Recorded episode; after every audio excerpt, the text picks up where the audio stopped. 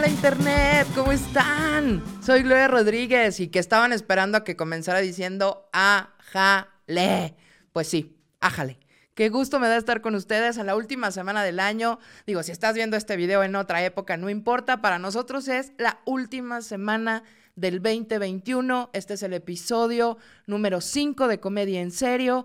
Este episodio, este, esta serie donde yo te platico cosas de comedia, donde vemos técnicas, estructuras, formatos, pues para que tengas una perspectiva distinta de los creadores de comedia que te gustan, del contenido que consumes y en una de esas pues te animes a hacer comedia. Como ya les dije, soy Gloria Rodríguez, soy comediante, soy maestra de stand-up comedy y me da muchísimo, muchísimo gusto estar conectada con ustedes. Quiero agradecerles un montón todos los comentarios que han hecho, toda la gente que, se ha suscrito. Si no está suscrito, pues búchale, ya sabes. A mí me choca estar pidiendo likes, pero por favor. Es ahora o nunca. Por favor, dale like a este video si te gusta, coméntalo, suscríbete, porque cada vez nos vamos a ir metiendo un poco más profundo en la técnica de la comedia. Ya saben que yo me enfoco mucho en el stand-up comedy, pero también hablamos de temas de comedia en general. Y este episodio en especial quiero que hablemos de un tipo de comedia que creo que todos han visto, pero quizá no sepan que tiene un nombre, que tiene una estructura, que tiene un formato, y es la comedia del deadpan. En español, humor seco.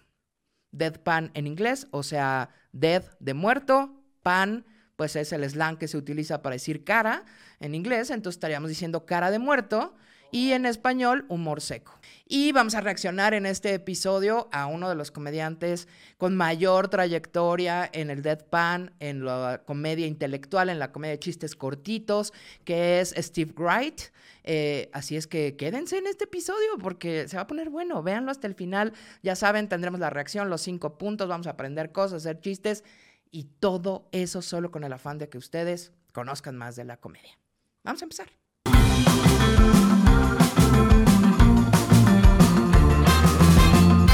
Estoy segura que todos tenemos un amigo, un maestro, una pareja, alguien que conocemos que tiene lo que en México diríamos cara de palo, ¿no? Como esta poker face, como máscara de luchador, o sea, que como que todo el tiempo está así. O sea, esta gente que te dan ganas de decirle, güey, si te la estás pasando bien, avísale a tu cara, ¿no? Hay gente que es muy inexpresiva. Y pues ese recurso resulta que se ha utilizado en la comedia. O sea, ese recurso de ser una persona totalmente inexpresiva, totalmente rígida, que parece que en realidad está deseando que alguien le dispare entre las cejas, es un recurso cómico. Ese es el deadpan. El dead de muerto, el pan de cara. O sea, no es que un zombie esté haciendo comedia, ¿ok? Es que la actitud del comediante es muy seria, es casi deprimente. Eh, ubican Carlos Vallarta, ¿no? Carlos Vallarta tiene muchos momentos de, su stand-up, de sus rutinas, donde hace este, pues digamos, esta inexpresión que se vuelve expresiva. Eh, Roberto Flores, ¿no? En, México también, Roberto Flores eh, hace muchísimo esta expresión que parece que nada lo despeina, ¿no? Como que nada le afecta, como, pues que eso que está diciendo en el escenario pareciera que es tan normal que justo genera un contraste y una variación de emociones y de lenguaje corporal que resulta un absurdo. Y entonces el público se ríe. Me voy a regresar tres pasitos porque ya saben, hashtag la gorda sabe. De hecho, me encanta que me etiqueten con hashtag la gorda sabe porque sí sé y porque sí estoy gorda. Entonces pónganlo en los comentarios. Pero yo sé que de pronto puedo hablar demasiado y dar mucha información. Entonces me voy a regresar tres pasitos. Vamos a hacernos la pregunta. ¿Qué es el humor seco? ¿Qué es el deadpan? Bueno, pues este género, o este tipo más bien de comedia, es una comedia que se presenta totalmente monótona, sin grandes picos de emociones, ¿no? Sin grandes gestos, sin grande lenguaje corporal, todo está como, como contenido, ¿no? Como, como que lo que hace el contraste, lo que hace la sorpresa, lo que genera el sinsentido que provoca la risa, es la seriedad de, de de la corporalidad del comediante, lo monótono y grave de su voz, contrastado con lo absurdo de lo que está diciendo. Miren, les voy a dar un ejemplo. No es lo mismo decir, ay, ¿qué creen? Me quise poner mis leggings de flores y se pixelaron. A decir, oigan, me quise poner mis leggings de flores y se pixelaron. a decir, me quise poner mis leyes de flores y se pixelaron. Son tres formas distintas de decir un chiste. Bueno, pues el deadpan está mucho más cerca de esta inexpresión donde lo que estoy diciendo, lo que estoy proponiendo, lo que estoy generando es totalmente absurdo y no corresponde con la actitud corporal.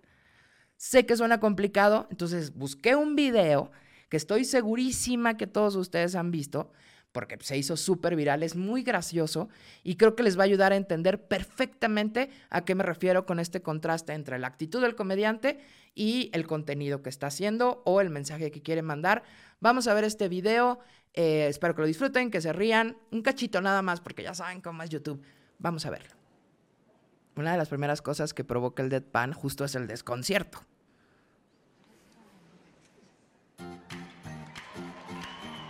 A ver, lo voy a tener aquí, antes de que empiece ya el jaripeo en este asunto.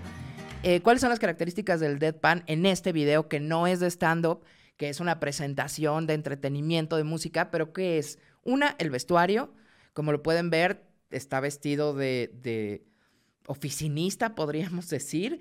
Eh, nada personal contra los oficinistas, hay unos que se visten, uff, pero esta cosa de desprolijo, ¿no? Con la barba ahí a medio crecer, la corbata suelta, tú lo verías y pensarías, esta persona no se sube a un escenario, no es un artista. Entonces desde ahí ya está rompiendo como la expectativa que se tiene de alguien en el escenario. Luego su actitud, hombros caídos, cuerpo encorvado, el micrófono sin moverse, es una actitud de energía baja. Entonces empieza a generar en el público esta angustia de, ¿qué va a pasar? ¿Qué está haciendo ese hombre ahí? Entonces, antes de que le haga cualquier cosa, la gente ya está eh, predisponiéndose, prejuzgando, clasificando, calificando, etiquetando el qué está haciendo ese señor ahí. Entonces, lo que viene después se pone buenísimo. Vamos a ver.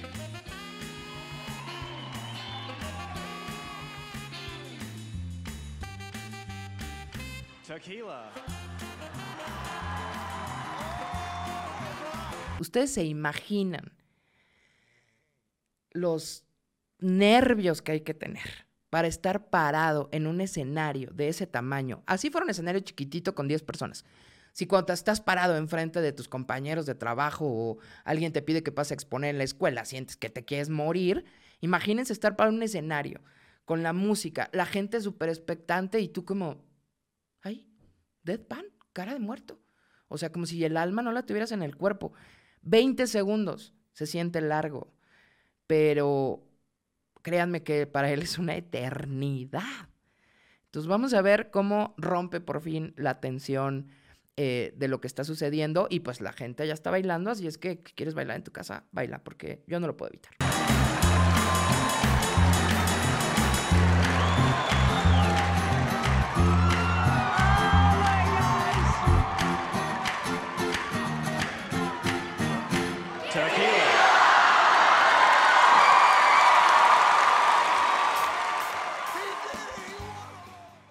Como pueden notarlo, es un tipo de humor distinto, por eso quise tocarlo en este episodio de Comedia en Serio, porque la risa o la comprensión del chiste depende de que tú como público puedas eh, hacer la relación entre lo que se está viendo, lo que se está diciendo y el contexto, o sea, todo lo que está alrededor. Eso como público tienes esa misión de entender todas las referencias. Si en este video estamos viendo que él está haciendo un karaoke en un programa de concurso donde, no sé, llega gente y de pronto abre la boca y son unos tenores maravillosos, pues hay que entender el contexto de que él está rompiendo todo ese paradigma, toda esa expectativa que se tiene de un artista. Después estamos hablando que el karaoke pues es un lugar aburrido, donde van la gente después de las oficinas, ¿no? Relajarse o a empedarse o a olvidarse de su trabajo. Entonces, este, este vestuario que él trae no es casualidad, o sea, no es al azar. Él está vestido de un oficinista muerto por dentro que está un viernes en un karaoke harto de todo. Y también es alguien que no tiene talento para cantar, entonces no puede cantar Nesum Dorma, ¿no? Sino que escoge una canción en la que solo tiene que cantar una frase. Todo ese contexto él no lo está diciendo pero nosotros como público estamos rellenando esos huecos. Entonces, el contexto, más lo que ves, más lo que dice, todo junto conforma el deadpan o el humor seco. O sea, entre más deprimido te veas, más eh, intrascendente tiene que decir lo que dices, porque hay un juego cómico que creo que todos hemos visto, pero me gustaría que esta vez lo puedan subrayar y lo puedan identificar. La comedia tiene este juego, este poder de tratar como importante a las cosas que no son importantes y quitarle importancia a las cosas que sí son importantes. Como lo hacía el buen Gon Curiel en sus inicios, él describía a Jesús como un cómic. Entonces era eh, Jesucristo, ¿no? Haciendo cosas como en un superhéroe y entonces estaban los apóstoles, etc. Él describía esta situación como si toda la religión cristiana y católica se basara en un cómic. Entonces le está quitando importancia a lo que lo tiene.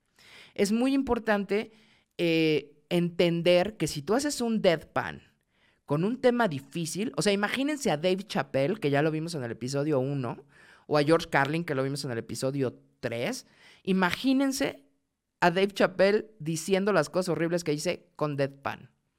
No eso no le daría risa a nadie. No sería chistoso. ¿Qué es lo que pasa? Dave Chappelle, George Carlin y miles más tienen un contenido muy fuerte y lo entregan como si fuera cualquier cosa. Ah, te estoy hablando de aborto, o sea, te estoy hablando de transfobia. Y hay gente, como vamos a ver hoy con Steve Wright, que te está diciendo cosas súper absurdas, pero con esta eh, estructura corporal como de te estoy diciendo lo más importante de tu vida. Entonces recuerden, la comedia es el arte de contrastes, de la sorpresa, de lo inesperado, de romper la secuencia, de romper la serie, y el deadpan lo hace muy bien.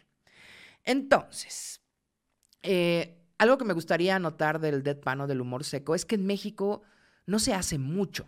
O sea, no es muy común el deadpan. Eh, de hecho, es mucho más prolífico en Inglaterra o en Estados Unidos. Eh, tenemos ejemplos no solo en el stand-up, sino hay otras cosas en la actuación, en el cine, en la televisión, en la música, en la literatura. Existe el deadpan. Está Bill Murray, por ejemplo, este actor de Cazafantasmas, El Día de la Marmota, etcétera, que parece que todas sus películas son las mil y un caras de Bill Murray porque siempre tienen la misma cara, pero es comedia. Tenemos a no sé, Sacha Baron Cohen, que hacía películas también con esta estructura como súper seria, o a David Letterman, ¿no? Que también estaba diciendo cosas súper absurdas, pero con esta estructura como de, ojo, lo que estoy diciendo es muy importante.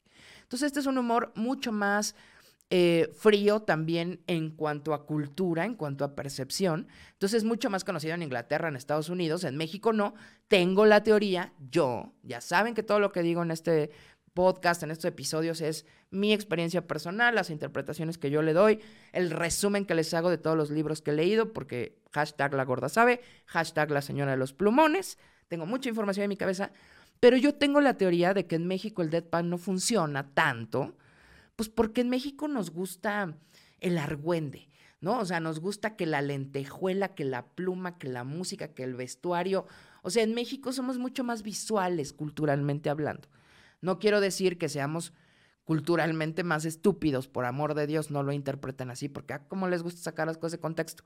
Lo que estoy diciendo es que al mexicano le gusta el color, es más kinestésico, más visual, le gusta tocar, sentir. Eh, por eso los grandes espectáculos de comedia en México están llenos de un montón de cosas, ¿no? De muchos elementos visuales, lentejuela. Tienes al comediante tradicional con su gorrito, su chaleco, lentejuela, vestidos de no sé qué. El mexicano es el libro con ilustraciones, amigos. Y no está mal. Así es como estamos construidos culturalmente. Entonces, tienes a un comediante que no te da lentejuelas, ni brillos, ni cha-cha-cha, que lo único que te da es texto y que además te obliga a ti como público a tener una participación activa, porque tú tienes que rellenar el chiste. Tú tienes que entender el chiste. O sea, el deadpan sí aplica esto que nos choca a todos de, si no entendiste el chiste, el pendejo eres tú, ¿no? O sea, es un poco la propuesta. Eh, hay algunos comediantes, ya les había dicho, Carlos Vallarta, Roberto Flores en México, que intentan hacerlo, pero todavía no es muy conocido.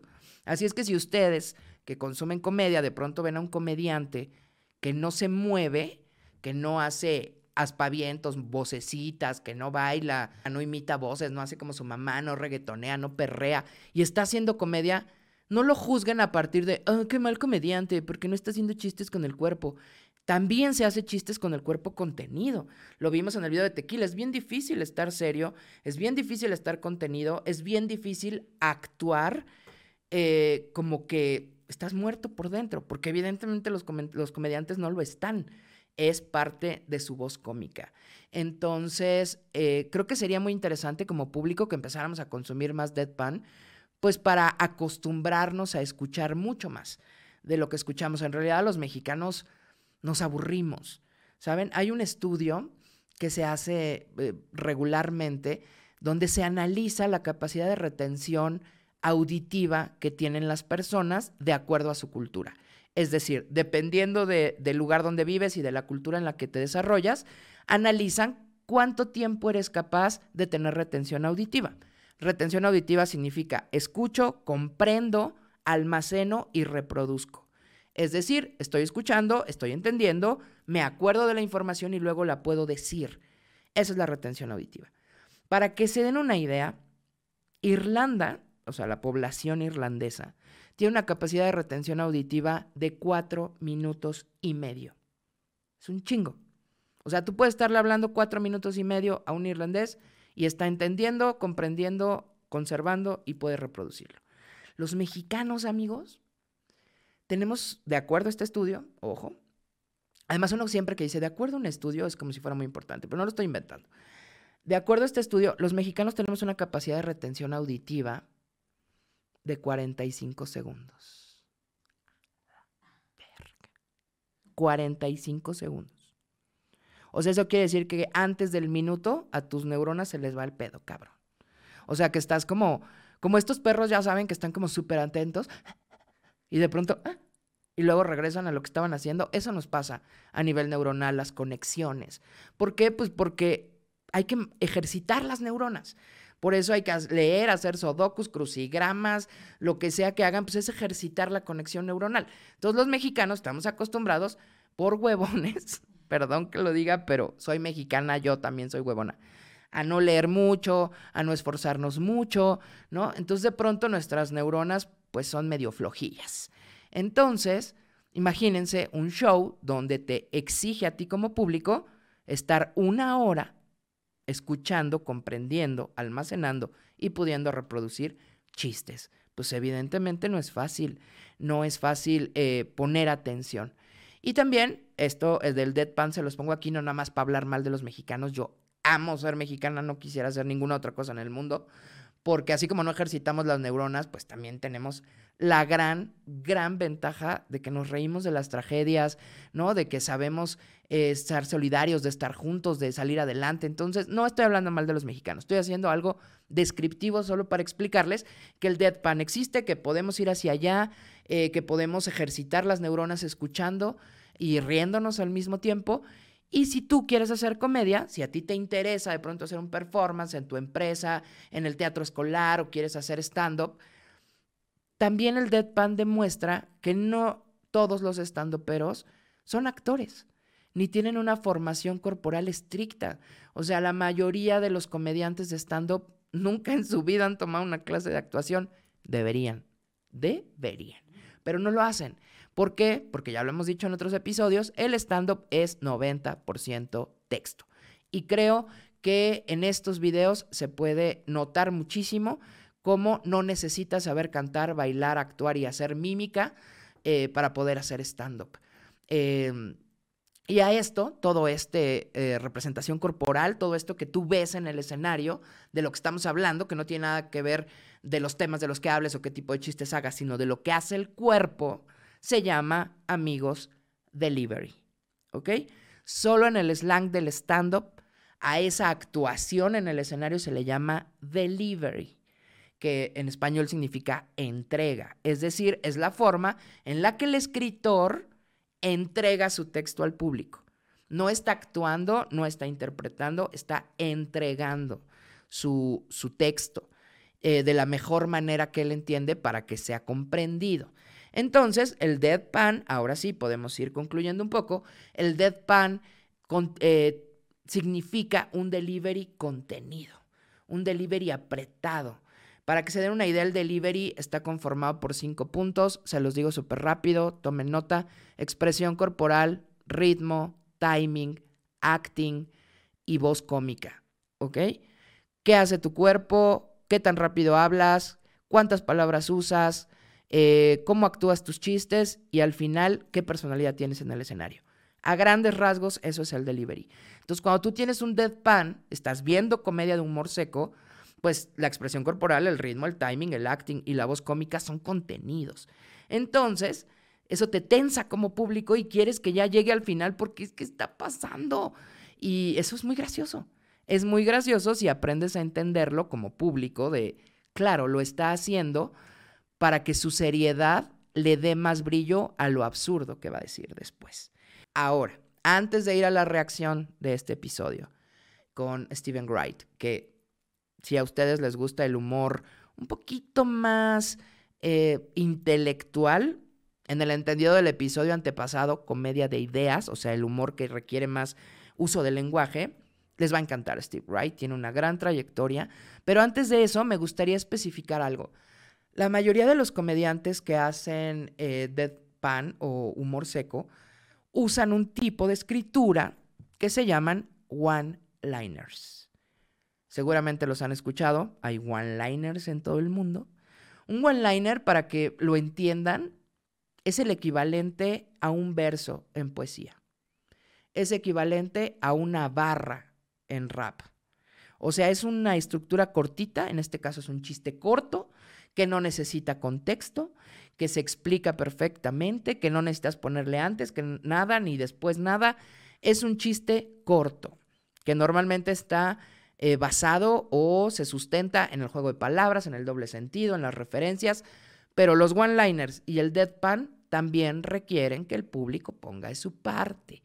O sea, si tú vas a ir a ver un show de estos, ve sabiendo pues que tienes que ponerte el tiro, o sea, tienes que estar ahí en el show, presente. Nada de que mientras el comediante habla como su mamá o habla como Naco, entonces yo estoy en mi celular. No, no, no, no. O sea, tiene que ser algo muchísimo más interactivo entre el público y el comediante. Ahora, em, ¿por qué son one-liners normalmente? Pues porque es muy difícil escénicamente contarte toda una historia. Imagínense lo que hace Franco Escamilla, por ejemplo, que te cuenta toda una anécdota como si estuvieras muerto por dentro. Es demasiada eh, tensión que puede eh, transformarse en que el público se aburra. Entonces, sin más argüende, yo sé que estoy hablando mucho, pero ya aprendimos tres cosas en este video. O sea, en 20 minutos ya les dejé tres temas que pueden averiguar, investigar o decirme en los comentarios si quieren que alguno de estos temas lo amplíe mucho más. Ya saben, hashtag la gorda sabe y habla un chingo. Entonces puedo hacerles un video solo de eso. Pero ya aprendimos humor seco, delivery y one-liners. Tres conceptos súper importantes para la escritura de comedia. Entonces, antes de cualquier cosa, vamos a ver a Stephen Wright. Esto es comedia en serio. Y pues vamos al reaccionando a.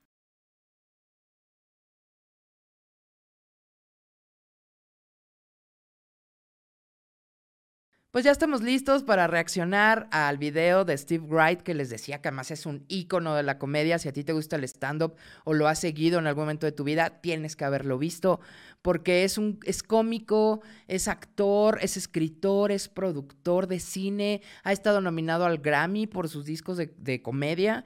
Eh, se ganó un Oscar, ¿no? Por un documental que hizo. O sea, no es nada más alguien que se para hacer chistes. Eh, como por ahí me han puesto en algunos videos de TikTok y en... Pues es que los comediantes están para ser chistosos. No necesariamente. Fíjense que todas las actividades del mundo pueden ser variables y en todas puedes aportar algo y hacer un mensaje. Porque alguien que es creativo en una cosa puede ser creativo en 100. Entonces, este eh, comediante que vamos a ver hoy, Steve Wright, es de estos comediantes, podríamos decir renacentistas, ¿no? A la Leonardo da Vinci, que así como le, le trabaja las bromas, pues le trabaja el cine, le trabaja la escritura y a mí me parece que es alguien muy digno de ver. Como siempre les digo, aquí vamos a reaccionar solo a pedacitos con el afán de entender la teoría, pero pues vayan a ver los videos originales, vayan. Es más, me acabo de enterar que después de ocho años, creo, de no estar en vivo, va a estar ahora en el Lyric Theater, en el Lyric Theater de Florida, el 4 de marzo del 2022. Los boletos a la venta, si usted vive por allá, váyanlo a ver, no hay desperdicio.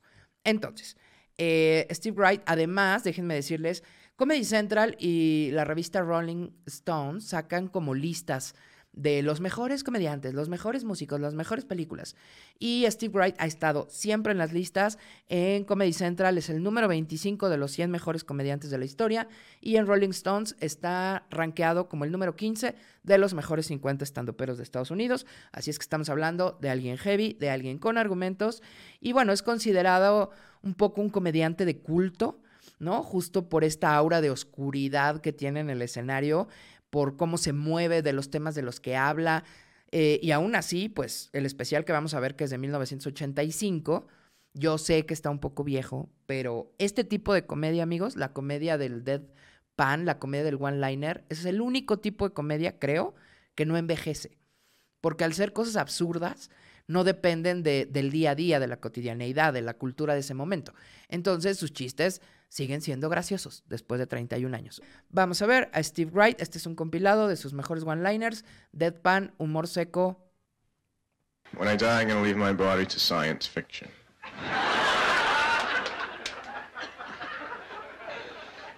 I was once arrested for walking in someone else's sleep. Estaría interesantísimo ver a una mujer haciendo Deadpan, ¿no? porque además como siempre es súper dramática. De pronto ver una comediante con este tono sería interesante. Pero bueno, vamos a ver el chiste que es el punto.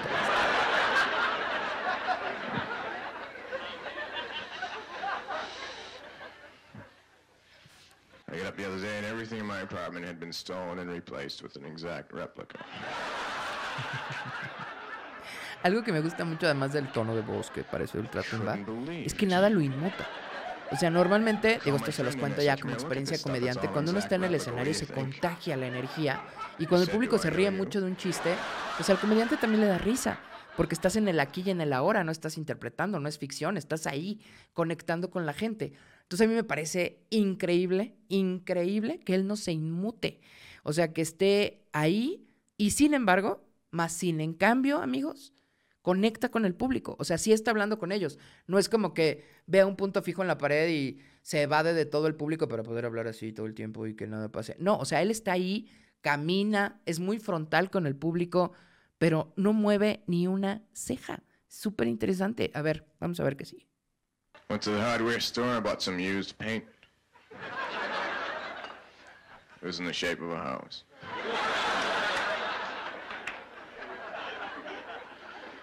I also bought some batteries, but they weren't included. Una de las cosas que me gustan muchísimo es que obviamente la base del deadpan es la ironía. O sea, parece que está diciendo las cosas más trágicas del mundo y en realidad son tonterías que no afectarían la vida de nadie. Son observaciones que haría literalmente alguien que no tiene nada que hacer, pero este tono como de les voy a contar lo más importante, a mí me parece que es un contraste maravilloso. Y también algo que podemos ver en este bloquecito es que eh, los one-liners, esto nota para los que quieran aprender a escribir comedia, los one-liners funcionan mucho también como pregunta. Y en Steve Wright podemos ver mucho que sus one-liners no es como lo da por hecho, sino lo pregunta. Y ese es un formato que ayuda a que sea un poco más ágil porque a ti como público te obliga a responder la pregunta que él está haciendo. Entonces no estás solo ahí contemplativo viendo sus chistes, sino te obliga a estar reflexionando y pensando en lo que estás viendo. Vamos a seguir viendo.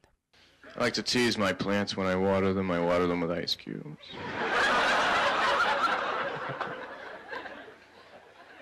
Y además toma agua como si nada. Every once in a while I like to stick my head out my window, look up at the sky and smile for a satellite picture. Algo que podemos ver en este bloque, bueno, en todo el especial, pero en este bloque me gustaría recalcarlo, es que los one-liners, si bien son chistes cortos, lo pueden ver aquí clarísimo, pueden estar construidos de dos maneras. Y él lo hace de las dos maneras. Primero, pueden ser chistes cortos de temas muy variados, ¿no? Como chiste de café, chiste de cigarro, chiste de micrófono.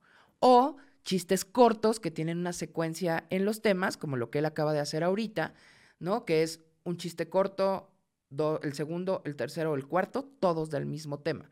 Pero al final son chistes cortos donde además él aprovecha para guardar unos silencios larguísimos que son totalmente congruentes con, con su ritmo, que es lento, con su voz, que es grave, con su corporalidad, que es rígida. Él guarda ese silencio justo para que te da, te da chance a ti como público de rellenar la información que él no está diciendo, porque pues no se puede alargar porque son chistes cortos. Vamos a ver otro cachito. Every once in a while, I like to stick my head out my window, look up at the sky, and smile for a satellite picture.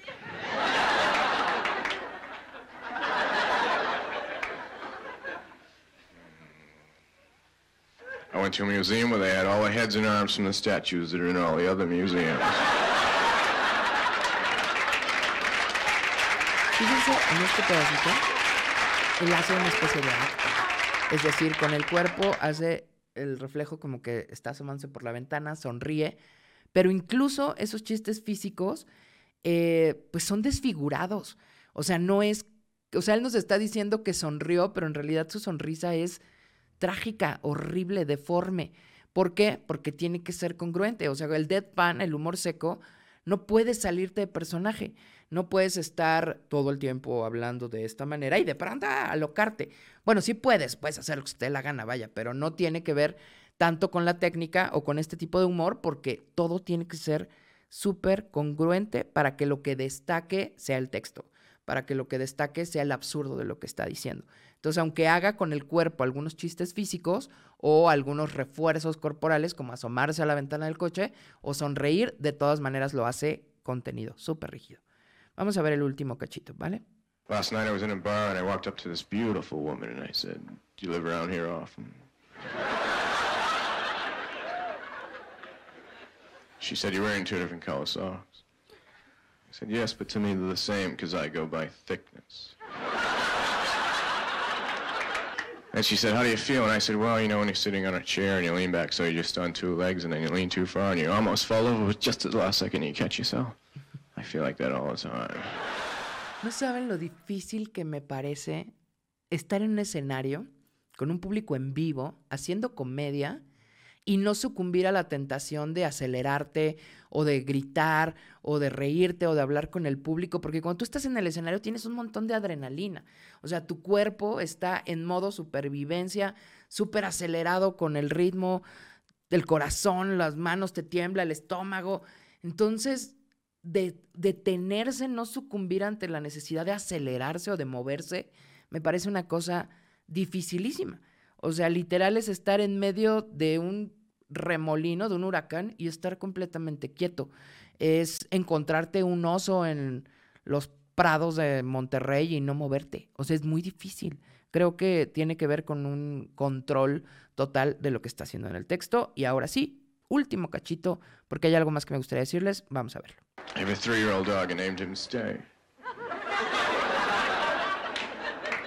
He was a lot of fun when he puppy because when I called him, I come here, Stay, come here, Stay.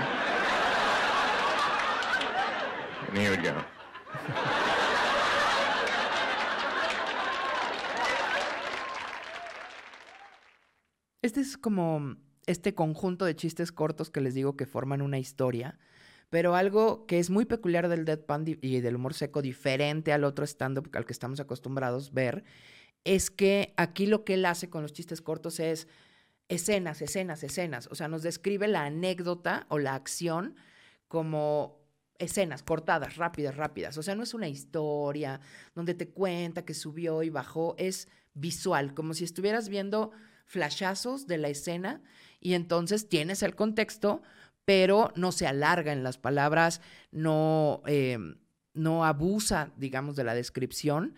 Y además, pues como son temas oscuros, él, si se fijan, cada vez que termina un chiste, uh, se oye como, uh, baja la voz. El público al final del día se entiende o alcanza a percibir que si él está hablando así, y termina diciendo, ahí es donde te tienes que reír, porque ahí es donde termina el chiste. Entonces ya se vuelve, aunque él esté hablando lento y con muchas pausas, el show no pierde el ritmo.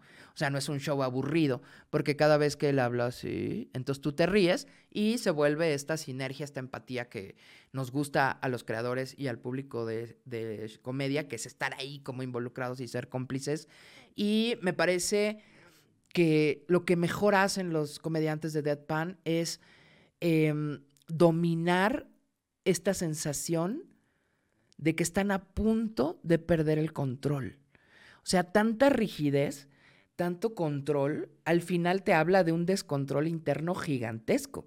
O sea, una persona que habla así, que se mueve así, tan contenida, de pronto uno siente que podría volverse un, asesino serial, ¿no? O que ahí tiene algunos pensamientos súper oscuros en la cabeza.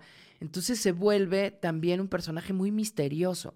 Y al público nos encanta estar viendo al otro tratando de descubrir, de imaginar, de adivinar qué es lo que le está pasando. Entonces, ver el deadpan es muy divertido porque estás esperando todo el tiempo ese momento en que se le vaya la chancla al agua, se le descabriten las ardillas en la cabeza, o sea, que empiece a hacer cosas raras, pero nunca sucede. Y eso hace como un estado de locura alargado, permanente, permanente, permanente. Y eso nos encanta a todos porque el comediante puede hacer algo que nosotros no, y es volverse loco en esta sociedad que lo único que hace es exigirnos que estés cuerdo. ¿Les gustó, Steven Wright? Sí. Vamos a los cinco puntos finales del video.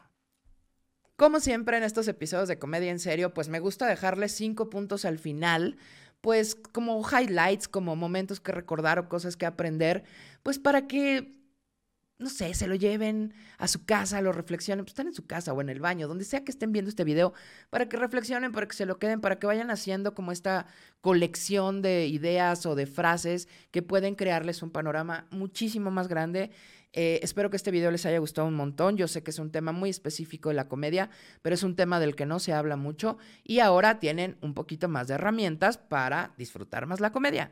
Y la próxima vez que vean a un comediante haciendo deadpan, digan, ah, yo sé cómo se llama. ¿Por qué? Porque la gorda me enseñó, porque la gorda sabe. Así es que antes de dar los cinco puntos, se los recuerdo, regálenme un like si les gustó este video, compártanlo, coméntenlo, suscríbanse, háganme feliz porque yo no ruego por likes. No ruego por likes. O sea, no le rogué ni a mi ex, amigos, les estoy rogando a ustedes. No, lo único que quiero es que disfruten este contenido y que aprendan un poquito. Estos son los cinco puntos del episodio 5 de Comedia en Serio. Número uno. Existen tantos tipos de humor como comediantes que lo ejecutan, ¿ok? Cada comediante aporta a su comedia su forma de ser. Entonces, si un comediante no te gusta, no significa que sea malo, significa que no es el tipo de humor con el que te identificas. Dejen de juzgar a los demás a partir de lo que creen que es bueno de acuerdo a ustedes, ¿va? Punto número dos. El humor, la comedia, es como el amor. Si alguien no te hace feliz, no te quedes ahí de tóxico. Chingue, chingue. Critique, critique. Indirectas, cuestionando, estoqueando, odiando. Es como el amor. Si este comediante no te hace feliz, thank you next. Te buscas el que sigue porque todos nos merecemos alguien que te comprenda y que te haga reír. Punto número tres. Hacer comedia es como tener sexo. Uno hace la cara que quiere, como quiere, y al final lo único que quieres es dormirte y fumarte un cigarrito. Punto número cuatro, recuerda que el humor es una válvula, ¿ok? Una válvula de escape, una válvula de escape social, pues para liberar la violencia que nace de la frustración, ¿no? Esa violencia que nace del sufrimiento que socialmente vivimos. Eh, es importante consumir humor para tener una sociedad sana, para no acabar volviéndonos locos y haciendo una purga y matándonos entre nosotros. Consuman comedia, vivan comedia. Gracias por ver este episodio de comedia. Y el punto número cinco, que siempre dejo lo mejor al final. Miren, Aristóteles decía que la risa cura. Kant, el filósofo, decía que la risa es un desahogo. Freud decía que la risa es una forma de supervivencia. Yo digo que la risa nos salva a todos de todo. Chao.